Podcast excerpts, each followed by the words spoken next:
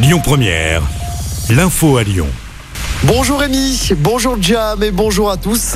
À la une, cet appel à témoins lancé par la gendarmerie de l'Ain pour retrouver Clément. Cet homme de 38 ans a quitté son domicile de Rérieux ce matin vers 5h30 sans donner de nouvelles. Selon les gendarmes, il pourrait se trouver dans l'agglomération lyonnaise. On vous a mis toutes les informations sur notre page Facebook. Les sages-femmes de l'hôpital Lyon-Sud confirment leur grève illimitée à partir de lundi prochain. Aucun accord n'a été trouvé hier lors d'une réunion avec la direction. Un mouvement de grève pour dénoncer des suppressions de postes et des fermetures de lits à l'hôpital. Une première manif est prévue lundi après-midi à partir de 14h. Une pétition a également été mise en ligne. Elle compte près de 7500 signatures ce jeudi. La fin du pass vaccinal envisageable au printemps. C'est ce qu'a dit Jean-François Delfrécy, le président du conseil scientifique dans les colonnes du Parisien. Selon lui, nous sommes en train d'en finir avec Omicron. Hier, le ministre de la Santé, Olivier Véran, a indiqué que la fin du masque en intérieur était envisagée à la mi-mars. Dans l'actualité locale, un incendie à Saint-Priest tôt ce matin.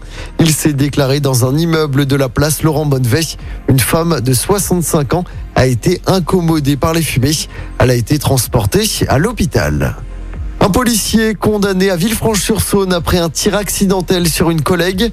L'affaire remonte à octobre 2016. Selon le progrès, le policier avait déchargé son arme dans le hall du commissariat et une balle était restée dans le pistolet. Il avait alors visé sa collègue pour plaisanter. La balle avait terminé dans la cuisse de la jeune femme.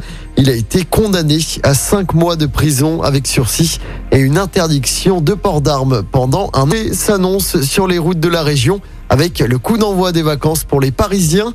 Les axes qui mènent aux stations de ski de la région risquent donc d'être saturés. La journée de samedi sera classée rouge dans les deux sens. En revanche, la journée de dimanche est classée verte dans les deux sens. Un petit mot de sport et du basket. L'Asvel s'est qualifié pour les quarts de finale de la Coupe de France.